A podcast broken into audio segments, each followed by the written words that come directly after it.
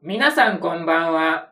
野木らひ映画部反省会の時間やってまいりました。野木らひさんです。こんばんは、ゆうちいたです。こんばんは、つむぎです。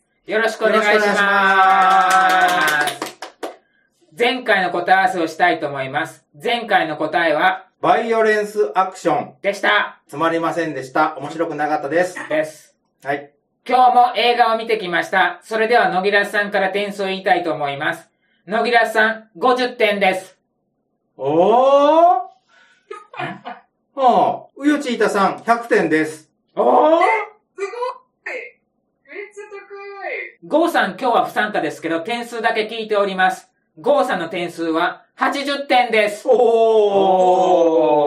ーえっ、と、つむぎ50点です。ええー、えー、俺、めっちゃおもろかったけどな。めっちゃ甘々に見て50点。あ、そう、そうあですね。めっちゃ甘々に見てないけど、ちょっと甘い100点ではあるよ。めっちゃ、本音で言うたらね、うん。本音言っていい？いいよ。?3 点。低いはい、その3点の内訳は？日本人が3人出ていた。え、誰 !3 人も出てました？一人一人しかわかんなかったんですけど。一人しかわからんかった？うん。1人は超有名人。うん、超有名人。超超超絶有名人。ほぼほぼ主役やね。もう1人は、やったーの人。で、もう1人が、キミコさんです。国籍アメリカだぜ。アメリカ人なあれ。あ、アメリカの上って書いてあら。なんだ、アメリカ人か。でもまあ日本人や。日本語ベラベラだし。あの3人が出てたので、100歩譲って50点まで引き上げました。おー100歩譲って。か。50歩譲ってかな。うん実は寝たんですよ、2回ほど。どこ？とどこ？どこで？いや、どこと言われると思い出せない。あ、おか。覚えてたら出てないよね。そうそうそう。どっちかちょっと会話劇が苦手で、あの、あー果物さんの会話のところが、もうだるっていう。なかなかアクションに進まんのでだると思って。いろんな会話が、会話があったんやけど、そこがもう、だるいだるいだるいだるいの連続なんよね。はいはいももうちょっと、クールでスカッとするアクション期待したんよ。やっぱりその、期待度との差もあるんよ。うん主人公がかっこいいから、クールでスタイリッシュなのを期待したら、会話会話会話会話で、うん。え、いつ本題っていう、う。うんん。うん、そこで。最初からそういう映画だっていうのを知ってたら、まだもうちょっと手は高かったかもしれないけど。うん。うん。確かに確かに。あとね、まあ、設定上、しょうがないのかもしれないけど、うん。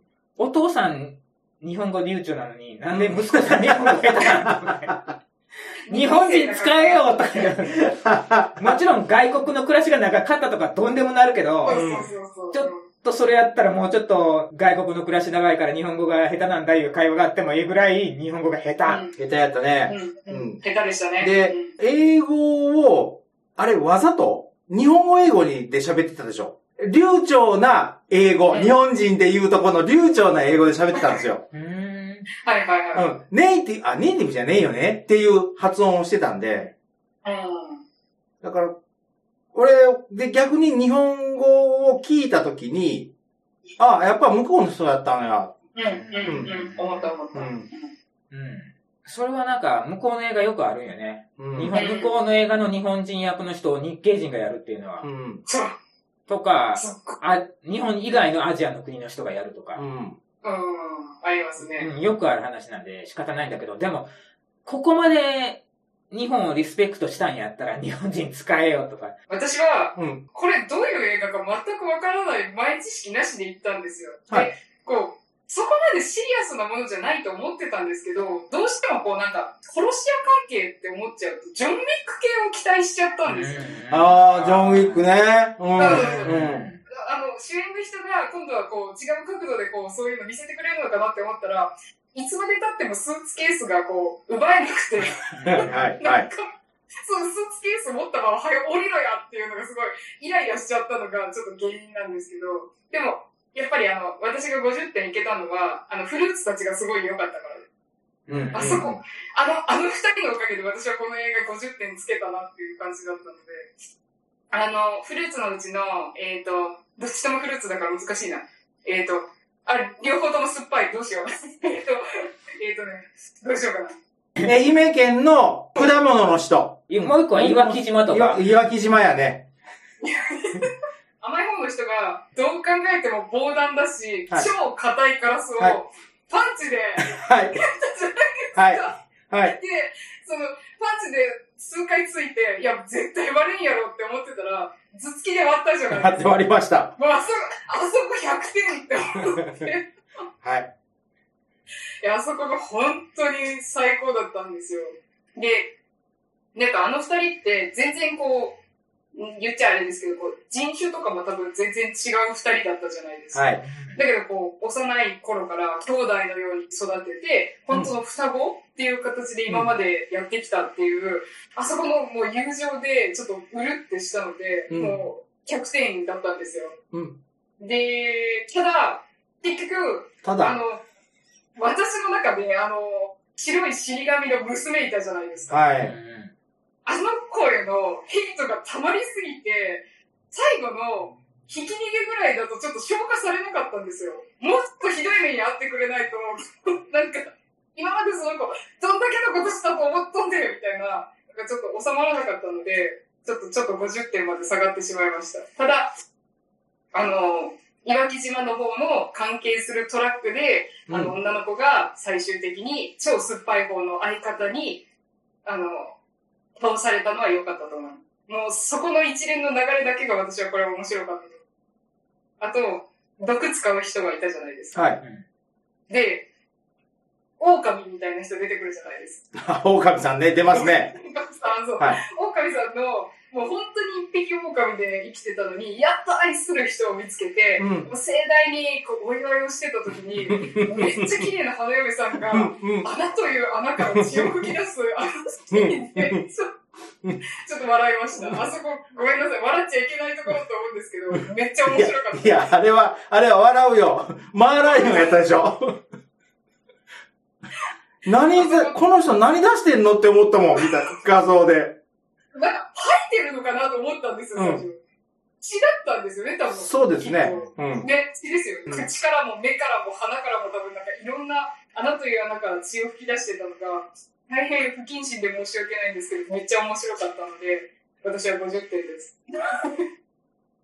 うん あと、そうですね、白い死神が、とある別の作品でも悪役だった人だったんで、あの人、悪役顔なんですね。悪役しかできないのかなってちょっと悲しくなりました。これ、予告編が、まあ、2パターンか3パターンぐらいあるんですけど、予告編の一番最初に出た時に、サタデーナイトフィーバーやったんですよ。うんうんなるほど。うん。ああ、またよくある、この予告編に合ううん。うんうんミュージックを突っ込んでて、うん本編では全然違う話になるんだろうなって思ってたら、本編で一番最初に主人公が電話をかけながら繁華街を歩いてる時にあの音楽がな、そのままなったんですようん。ね。で、それで俺の中でも100点やったんですよ。うん。うん。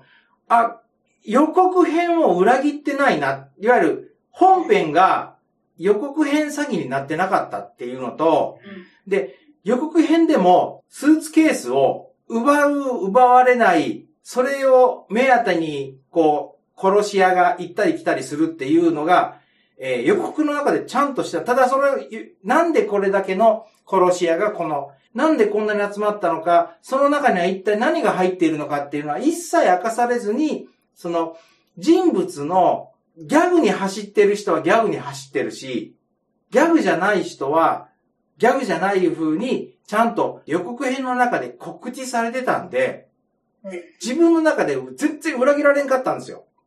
うん。まずそれが一つ。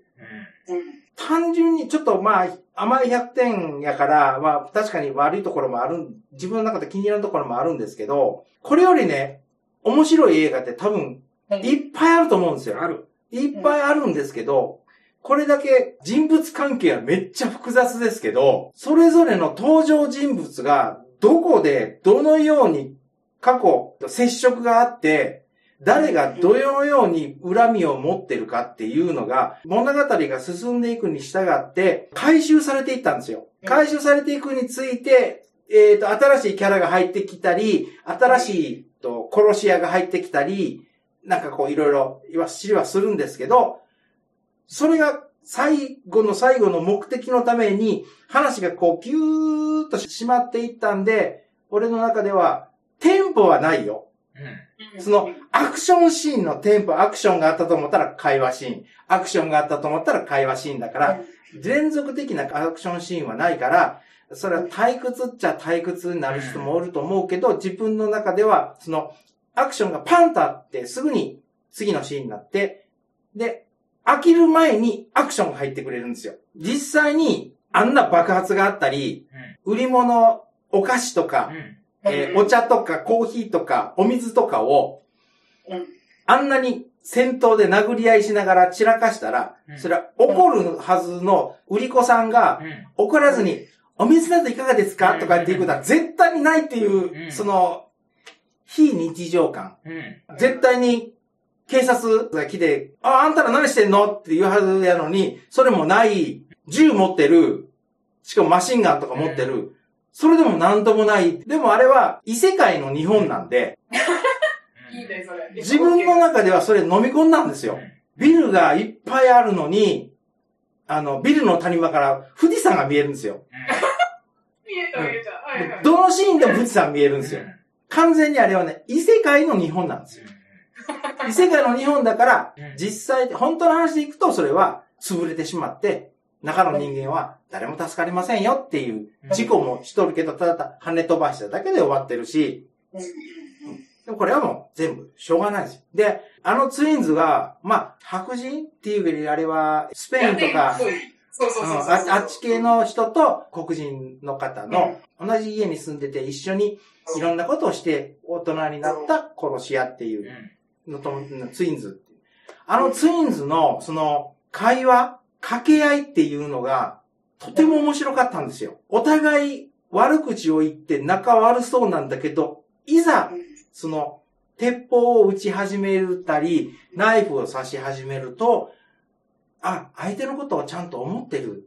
本当にブラザーだと思ってる。うん本当の兄弟、血肉を分けた兄弟と思ってる。で、相手のことを尊重して、相手のことを気遣って、相手のことを考えて、最後にあの、ペンダントをパッとかけてあげてそう、、うん。そう、それ。あれ、あー、これはなーと思って、次のその話が進んだ後に、って、それ。復活した時に、お前死んでないんかいって言って、俺、思わず心の中で突っ込んだんですけど、そうそうそうそう。あ。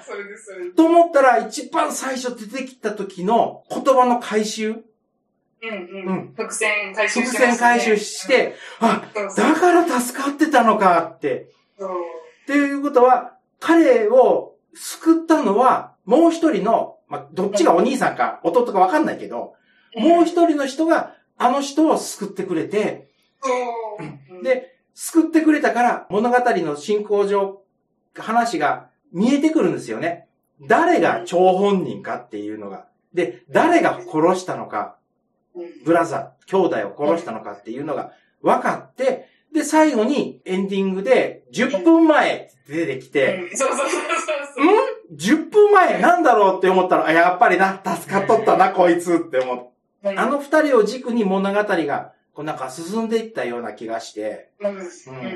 で、他にも、その、白い殺し屋さんとか、それに復讐しに行く長老とか、いろんな人が、こう、出てくるんだけど、その人たちはその人たちで、物語がどんどん進んでいって、最後、それぞれの復讐してる人がある人物に集まってるから、みんな一矢を報いてるんですよ。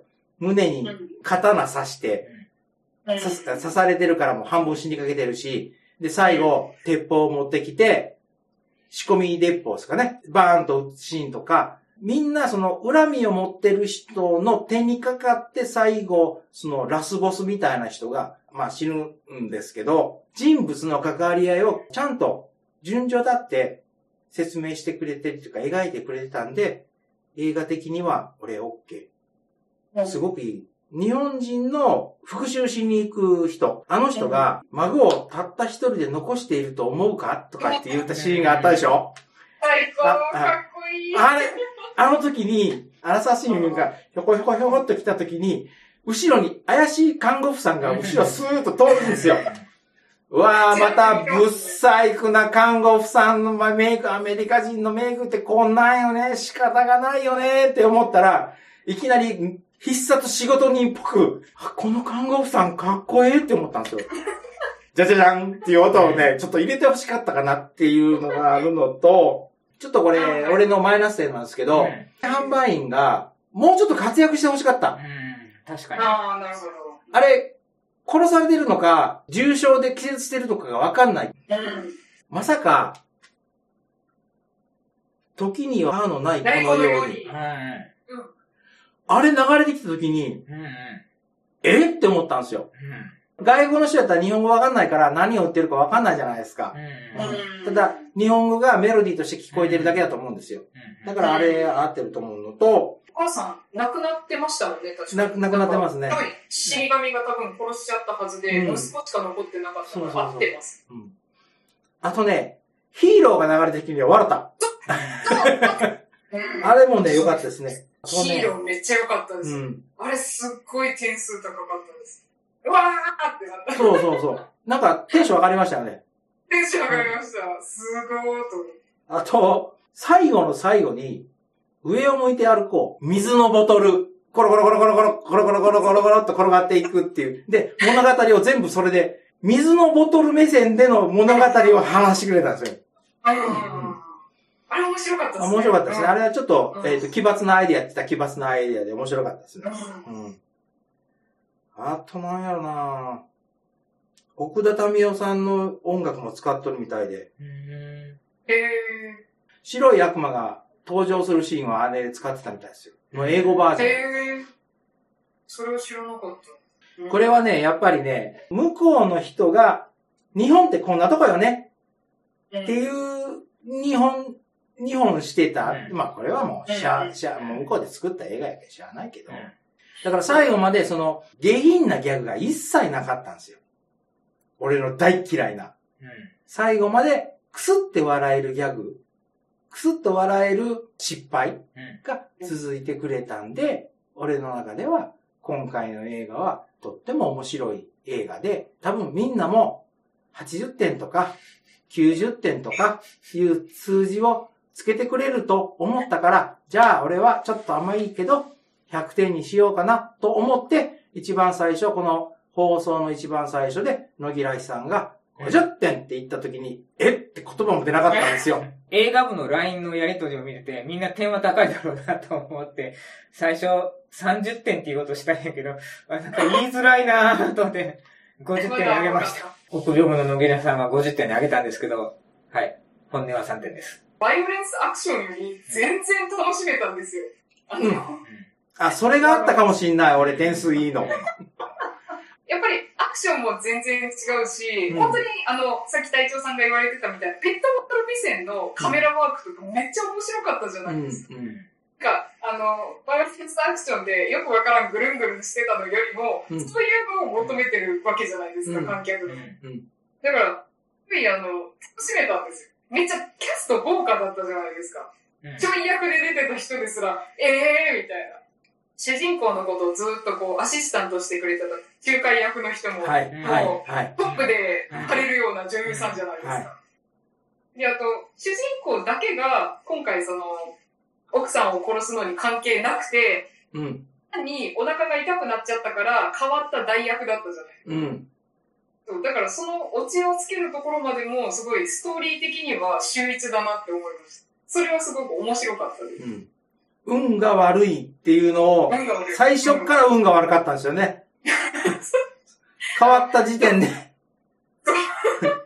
で、その、変わった役者さんもトップ張れるような、うん今最近流行りの役者さんじゃないですか。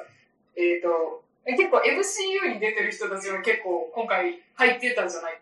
クイックシルバーが出とったのと、エターナルズの一人が出てたのと、あと、デッドプールがいたじゃないですか。キックアスのあの兄さんが出とるのは確認した。え、どこ？それが、で、オレンジですよ。あ。あ、あ、あ、あの、あの、あれ、あの人そうなん？うん。雰囲気全然違ううわ、から。全然違うや最高と思ったんですけん。ど。3パターンあるんですよ、予告編が。うんうんそれのね、はいはい。予告編の1パターン目を見てたら、コメディ仕上げなんですよ。うんああ。で、2パターン目がね、えっ、と、アクションとか、スリラーじゃないんだけど、ちょっと残虐なシーンがちょこちょこっと乗っ取ったりするんですよ。あれ？これ、どっちの、うん。どっちの予告編が正解なの？って思ったら、両方正解やったんですよ。確かに。うん。で、俺はギャグの中で殺し屋がドンパチする、いわゆるあの、ギャグよりの殺しの映画だと思ってたら、その路線をそのまま突っ走ってくれたんで、うん。イメージ通りやったんですよ。だから自分の中の、その、期待をまるっきりこれぶれ、ぶれなかった。うん。だから面白かったっす。自分の中でめっちゃ面白かったです。うん。あの、今年まだあのね、4ヶ月ちょっとあるからあれなんだけどうん、今のところ、今年の中で俺これが一番。え、トップガン超え？トップガンは、うん、1回しか見てないけど、俺、いこ2回見た？や、見に行こうかと、今日、字幕スーパー版じゃなくて、吹き替え版見に行こう思っとったんよ。おあもう一遍見てもええかなって思った。トップガンは、2回見てるけど、うん飛行機が飛んでるシーン以外、俺興味ないから、え、なんかちょっと東京の時の感想と、なんか空気が、温度が違うよ。だから、今言う上やけん。あこあ今度の方が上やあ上やけ。こ後から収録してるから。でも、トップガンの時でもすごい熱く語ってて、これ映画だからって言って。そう、映画よ。で、今回のも、異世界の日本の映画だもん。今は、今はトップガンよりどっちが上かあったらこっちの方がいい。まあ、見た新鮮さっていうのもあるけど、でもトップガンもし今からもう一遍見に行こうと思ったら、うん。あ、ここでだれるんやな。あ、ここでだれるよな。はい、飛行機飛べよな。あー、飛ばんのか。やっと始まる始まるおーっていうのがもう目に見えとるけど、これは休みがないもなんか、えらい空気の変わりようやね。ん。うん。まあ、いいですけど。人間は日々進歩していくんだ。明日を目指さないと。まあ、それはそうですけど。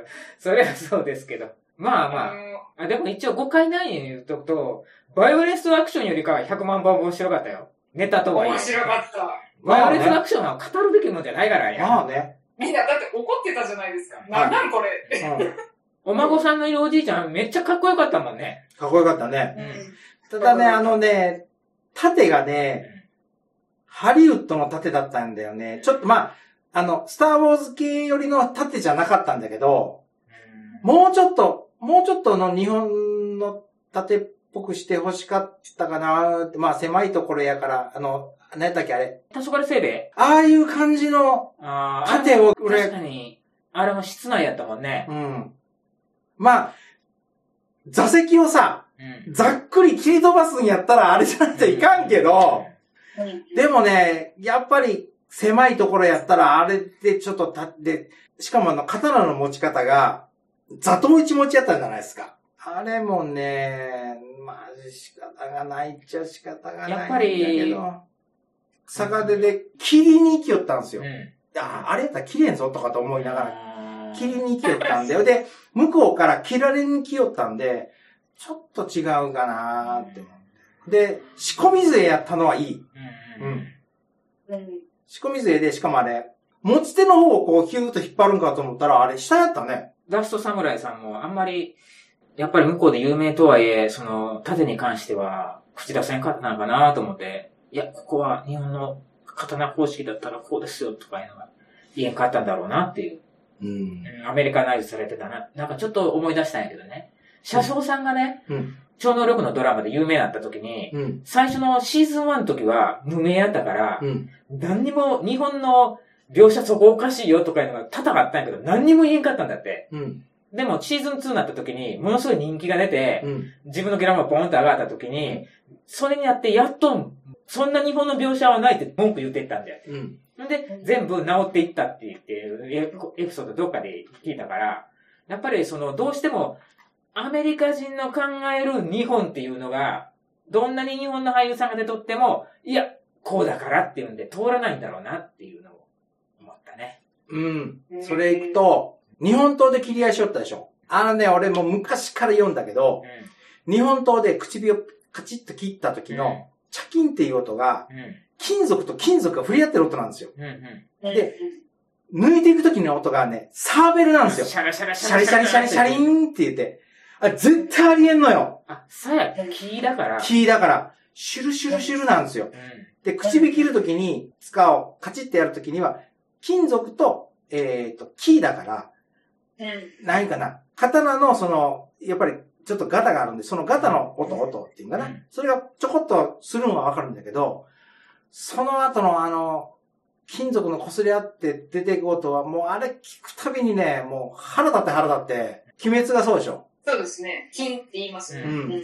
あれ腹立つんで、うんもうええ加減にやめてくれとか言うて、ツイッターとかでバーッと書いたら、うん。いやいなんとか連盟の人とか、とかが、いいねをポツポツ応援するって。本職じゃ、本職じゃ。あとあの、なんだっけ、あの、日本のその、昔の刀剣を、うんえっ、と、つ作って、武器ではなくて、美術品として、でそういう関係の人らがね、いいね、いいね、ことつけてくれると、やっぱみんなそういうのは思ってんだなと思って。うん。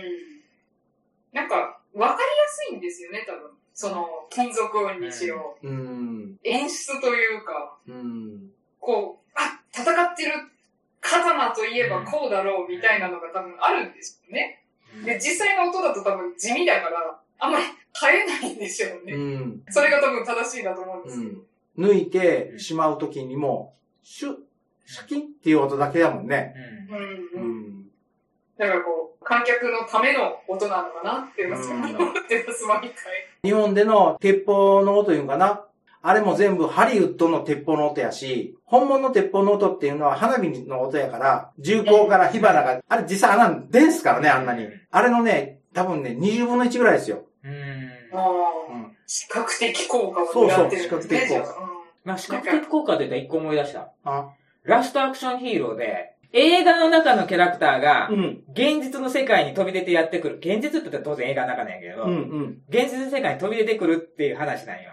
で、映画の中では、鉄砲一発車にボンとやったら爆発するのに、現実の世界にやってきて、鉄砲で一発バンと車を撃っても車が爆発せんので、ビビるというシーンがあるんよ。あれ車爆発しないんだって言って。それと同じようなんで、街の中で、バーンって人殺したんよ。うん。うん。殺して死んだんよ。うんそしたら、しばらくして、なんで警察来ないんだ？っていうっていうシーンもあるんよ。へーシュワちゃんの映画なんやけど、スタローも出てくるっていう。スタローも出てくる。へーか亀尾出演ですけどね。異世界なんかはとかいうのは別に構わん。僕はそこは全然気にならなかったんだけど、うん。あの、ジョン・ウィックだって、ああいう世界観だから、そうよ。いわば漫画のような世界が現実になっただけで、うんそこを突っ込むのは野暮な話なんだけど、うん水1000円は高くないかと思った。あでもあの、列車の中ってさ、まあ、付加価値がつくけど、すペットボトルあの細い1本1000円ってすっごい物価高いなと思った。富士山の上でジュース1本300円と同じ世界だ。500円か。そう、同じ世界でしょ。そういううん、そう、そんなんだろうなと思ったけど、1000円かーと思っていや、めちゃくちゃいいやつやったよ。あの、うんなんか、まあ、普通のペットボトルの形じゃなかったでしょちょっと細い、ちょっと高級なかっちょいい形はしとったよね。あれ多分入れ物代だけで500円ぐらいする。あの、売り子さんも良かったよ。なんか周りがドンパチしようのに冷静な顔してやってる。そうそうそう。で、最後、顔殴られて、地平の相手と吹っ飛んでったけど、あれで退場やったんやろ？うん。日本人的にはちょっともったいない使い方やったかなって、えっ、と、予告編の中で、あの格好をした毒使いの人が戦ってたじゃないですか。ーで、予告編の時には、後ろ姿しかなかったんですよ。うん。うんだから、あやっぱ殺し屋の中の一人やっていうんで、主人公と戦ってたのかなって思ってたの。うん。そしたら、殴られて終わりやった。あの辺はね、予告編、本当うまいこと隠しとったなと思う。ちょっと期待しとったんですよ。弱い殺し屋で、実際にこんなんもう鉄砲持ってきたけど、鉄砲弱つかんかったとか、初めてなんですとかってやるんかなと思っとったんだけど、全然やってくれなかったんで。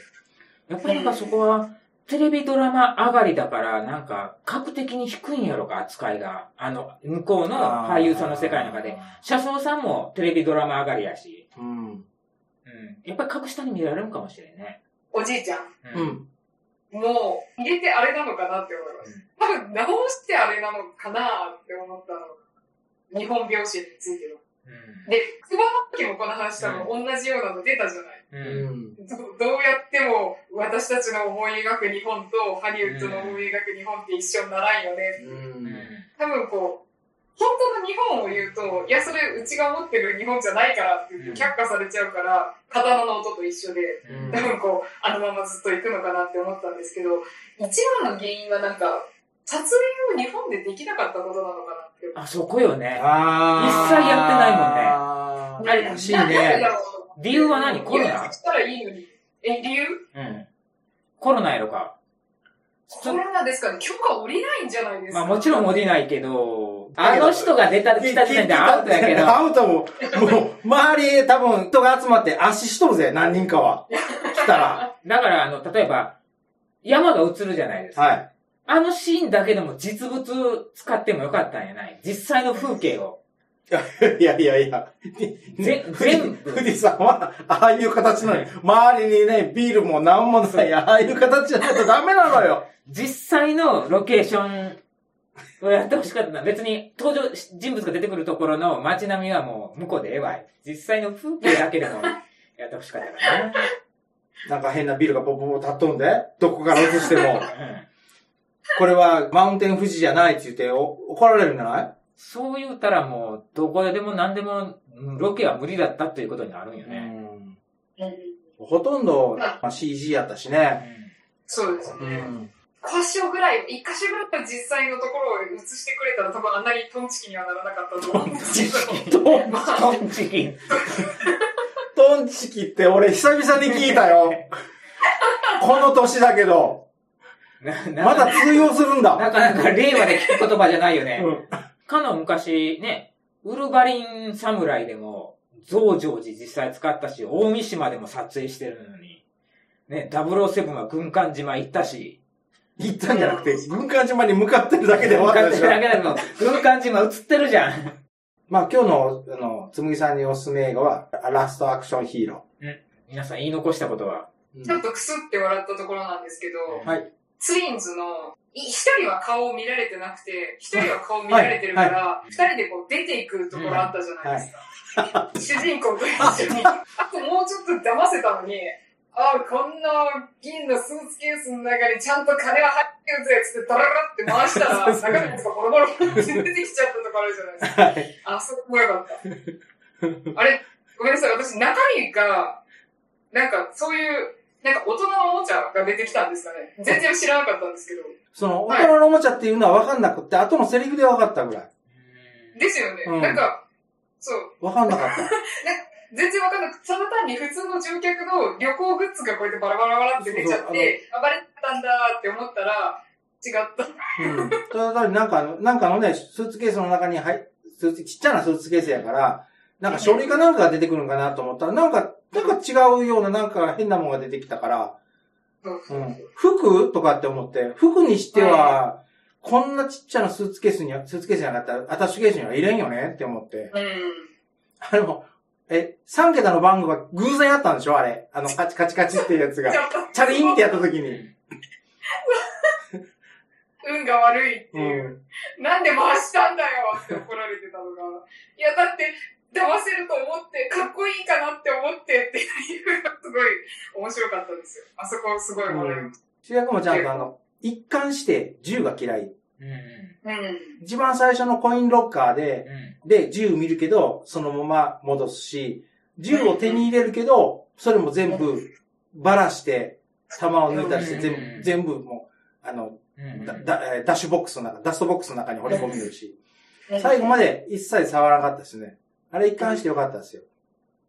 触らないのに彼が一番強いのすごかったです。うん。ずっと強かったですうんね。全部全部、でも全部殴る蹴りやったでしょ？そうですね。肉弾戦でした。うん最後にね、トラックでダーンした後に、いっぱいこと、愛媛県の果汁が落ちてましたよね。あ、してました。ああれ、色つきすぎとって、愛媛県の果汁じゃないと思うぐらいの色やったんですけど、伊予鉄のあの、電車の色やったんですけど、あれをパッと取って、で、俺最後あれ食べるんかなと思ったんですよ。うん。食べるか、えっ、と、誰かその、最後、最後に来たエージェントの人に、うん美味しいらしいから食べなとかってポロッと渡すんかなとかと思ったら、何もなしにそのまま帰っていってしまったんで、うんちょっとあの最後、わざわざ、あの、それを手に取ったんやから、なんかもうん一個、なんか、ちょっとしょうもないギャグでも入れてくれたらなって思う。あと、もう一個面白かったのが、酸っぱい方のツインの方が、はあのー、めちゃめちゃトーマス好きだったじゃないですか。うんめちゃめちゃトい。はい。ーマス。はい。はい。お前は、お前はディーゼルだとか、うんお前は、お前はパーシーだみたいなので言ってて、うんで、俺はトーマスから全てを教わったんだって言ってて、最終的に、俺はトーマスを全て見てきたけど、列車は運転できない。お前が、それがで、あの、トーマスが最後の犯人探しまで結びつくとは思わなかった。そう、シールで分かったじゃないですか。シールでお前がディーゼルかー言うて。ああ、うまいこと繋げてるなーってことは、殺される寸前まで、その、兄弟にヒントを残してうん倒れたんだなって。そう。うんだから、あそこで愛媛県の方のフルーツの方が、はい。あの、彼女を何とかしてくれたら多分もっとこう、わそう、ーもっとそうこう、点数上がったと思うんですよ。カタルシスがすごかったから。でも、結局主人公が介入してきたことによって、あの、改造された銃が暴発するやつだったうん。から、うん彼、もう助からなかったじゃないですか。うん。血がピューピュー出てて。うん。もうなんか、辛くて辛くて、うんちょっとたまらなかったですよ。弾が暴発したんかなんかわかんないけど、誰がと思ったら、彼が、うーって言いながら、うん、ヒントを言いながら、でも、主人公は、トーマスのことを知らないから、何を言ってるかわかんないんですよ。そう。でも観客はわかってるんですよね。俺ら、見てる側は、そう。あ、あ、ヒント言ってる、ヒント言ってるって。志村、後ろ、後ろみたいなうん、感じだそうそうそうそうそうそう。だから意外な人物が、まあ死んで退場したのかなと思ったら、復活してきたり、で、最後の最後に、まあ、もともとは白い悪魔さんが復讐のために全てを呼び寄せたけど、それを利用したのが、あの、王子様なんでしょ？父親を、に復讐しようとしたっていう、うんいうことなんですよね。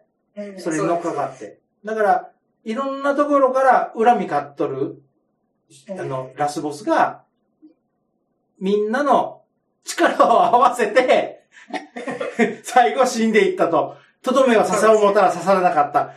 じゃあ次はこっちの手がある。次はこっちの手がある。最後は自殺みたいなもんやったけど。